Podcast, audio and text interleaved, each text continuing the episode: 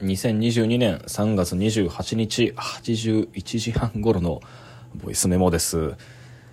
いやまあこれはね申し訳ない、まあ、誰に謝ってんのか分かりませんが申し訳ありません。大変お待たせいたしました。うん81時半なんて時間のカウントを皆さん聞いたことがありますでしょうか。僕はないですし初めてですしそしてもう二度と繰り返したくないとあの強く思っています。誓います。はい。というわけでとはいえね、ずずしいですが、毎日投稿はあくまでも続いているという体で続けさせていただきますね。はい。あのー、なんとか、これを反撃ののろしとしたいところです。うん、まあ前回の録音、ああの、外のあれですね、まあ、いつ撮ったのかもあんまりよく覚えてないんだけど、あの、明け方頃、家の近くの岡崎公園のフェンス越しにグラウンドを見ながら撮ったものが最後だったと思いますが、まあ、あれを撮った後、まあ、心機一転頑張るぞと家に帰ったんですがあやっぱりこう どうにもこうにもその集中が入らなくてですね身が入らなくて、まあ、その本は読めるんですが、まあ、原稿はあんまり進まずいやどうしちゃったんだろうな 俺はとあの再び頭を抱えていたんですが、まあ、こういう時はと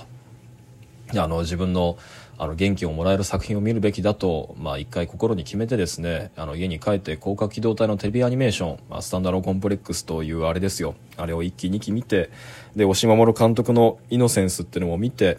で、まあ、その日はとりあえずそれで終えてで今日ですね、まあ、今日とは何かですが、まあ、それはまあいいや、まあ、とりあえずそのそういう時に限ってですねやっぱり持つべきものは友人ですね、まあ、何のこう流れを読み取ったのか分かりませんが、まあ、たまたま終電を逃したっていうことで、まあ、親しくしているそのこの間もオンライン勉強会を一緒にやったと録音で報告していた、まあ、大畑博君という、えー、と分析哲学の研究者の方と,、えー、と藤井隆一郎君っていう、まあ、僕も彼も仲良くしている、まあ、共通の友人がいてでその彼ら2人ってのが久々に家に遊びに来てくれたのであの、まあ、2人とも僕はすっごく面白くて、まあ、喋るたびにいつも刺激をもらう2人なんですけど、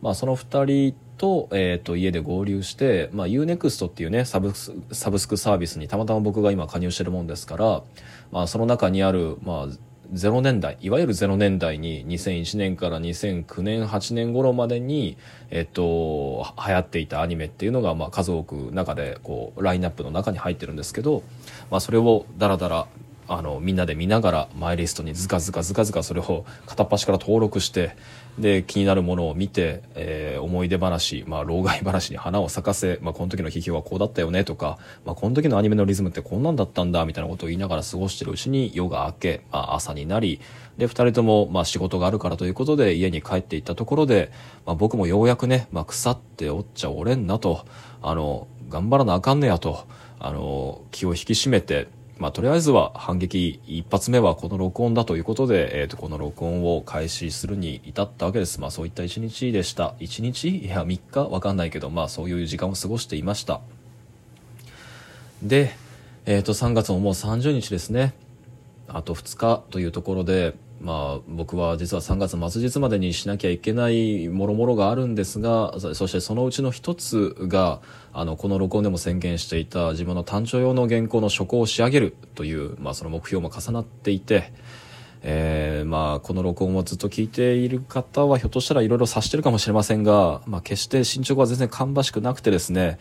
あ現実的でない進行になってるんですが、まあ、しかし、まあ、こう腐ってくよくよしててはいけないですね。あの頑張って、まあ、とりあえずは出すもん出せるところまでえー、っと気を取り直して頑張ろうと思います。まあそういった録音です。決意表明以上終わり。というわけでえー、3月中はずっとこう録音は声に関する話題を取ろうとお約束していました。でこの間の録音はそれが果たされていなかったんですが、まあ、今日は再びその声に関する話題を取っておこうと思います。で何かというと、まあ、これもね一発撮りでラフな内容になっちゃうんだけれどもあの今回見たテレビアニメーションの高架機動隊、まあ、並びにとりわけその押井守監督の「イノセンス」っていう作品について撮っておこうと思います。というわけで話題はイノセンスについて。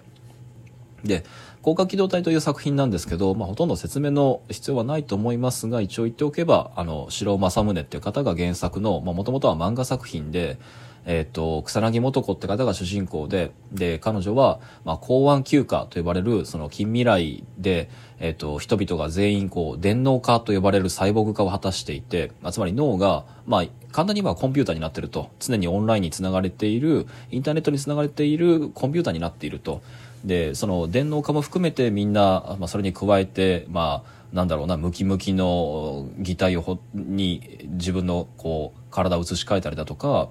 あるいはその異性層というか異性の体に自分の意識を移し替えたりだとか、まあ、みんな電脳化を含めた大なり小なりのサイボーグ化っていうのを施している世界の中、えっと、そこで起こるそのサイバーテロですねあの電子上での犯罪、まあ、テテロだったり劇場型犯罪だったりっていうのを取り締まるその公安のメンバーがいると。でその草薙素子がその隊長なんだけれどもそのえ、草薙素子率いるその公安休暇っていうものの、その、まあ、刑事ドラマですね。まあ、広く言えば、その刑事ドラマっていうのをテーマにしたのが原作で、で、それの、その劇場版作品っていうのを島村が手掛けたところ、これが割と国際的にヒットして、で、それを受けてプロダクション IG は続けて、神山健二を監督にして、パラレルワールドという設定で、まあ、いよいよ連続刑事ドラマよろしく、その26話かな？のシリーズで仕上げたスタンダローコンプレックスっていうものを別に作り、まあ、これもヒット。で、これも第2期まで作られ、で、そのヒットに合わせて、第2期に合わせて作られたのが、押守の、え、ー、と、いわゆる、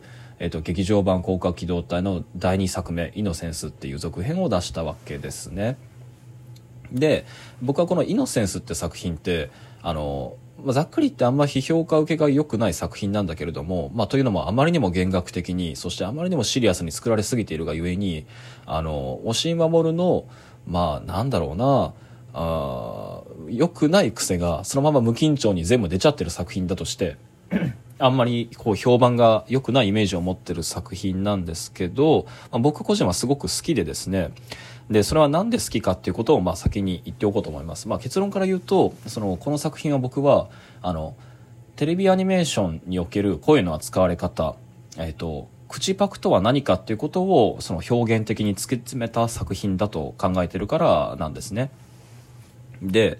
えっ、ー、とそうだねあのイノセンスはえー、っと、愛玩用のアンドロイドっていうのが、ある日暴走をきたして、その持ち主を複数の家庭で虐殺虐殺して回ったっていうことから、あの、まあ、それが連続殺人事件となり、で、その公安休暇のバトとトグサってのが調査に乗り乗り出すっていうところから始まるんですけどね。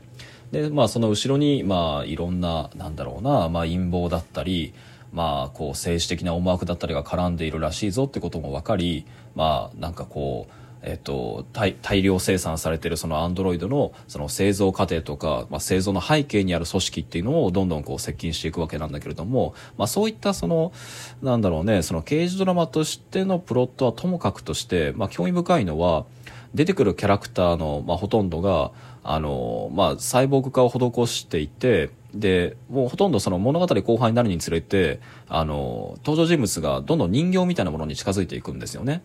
で作中ではそれがその人形と人間の境目は何かとかっていう、まあ、いわゆるそのすごく伝統的で手垢にまみれた哲学的な問いだったりあるいは身体を失っても人間は固有性を維持できるのかっていう、まあ、これまたなんか手垢にまみれたよく聞く「こ」とは何かっていう問題にずっとこう言葉の上ではあのこういろんな人文学の本だとか哲学宗教書の言葉だとかを引用されあのそれがあくまでも言葉の上では弦楽的にぐるぐるぐるぐるするがゆえになんかこうまだるっこしい作品に見えるんだけれども、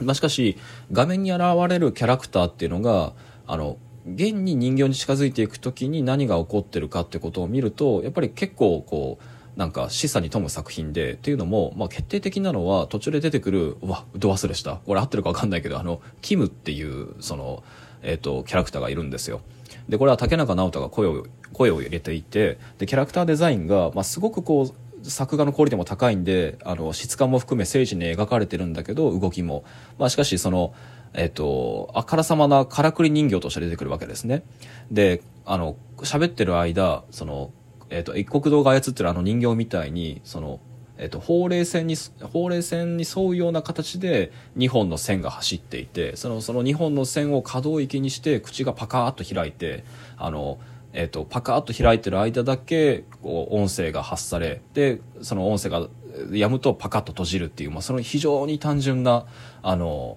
口パクというその日本のテレビアニメーション誌に見られるあのすごくなんだろうな簡素な口元の動画ですね。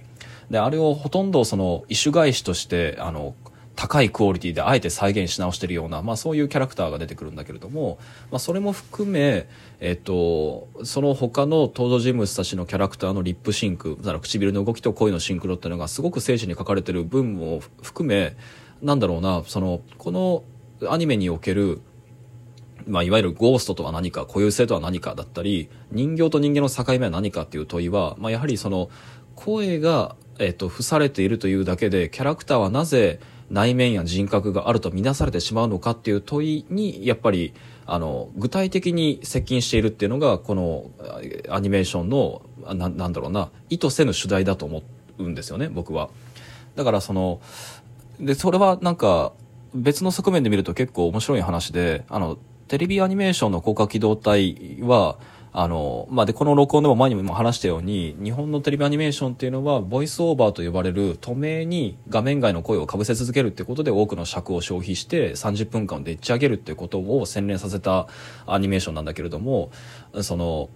それは広角機動隊においても一緒なんですよ。ただ広角機動隊においても一緒なんだけれどもあのその他の多くの作品と違うのはこの作品においては透明に声をかぶせるっていうことが内省的で悩める主体みたいなもののこう独白葛藤みたいなものにならずにあの捜査員同士の秘匿通信っていう体になるんですよね。でそれに多くの尺が割かれて物語の進行をその止めないということとしかし絵を止めるっていうことが、全くその矛盾しない構成を取ったこの刑事ドラマが、えっ、と、口パクとは何かそして固有性ゴースト人間とこう人人形の境界とは何かっていう問いにたどり着くっていうのはなんか僕はやっぱりその単純な口元のパクという動きだけで人格人間を再現できてしまうこのアニメーションというものの貧しさは何なのかってことを突き詰めたような作品に見えるんですね。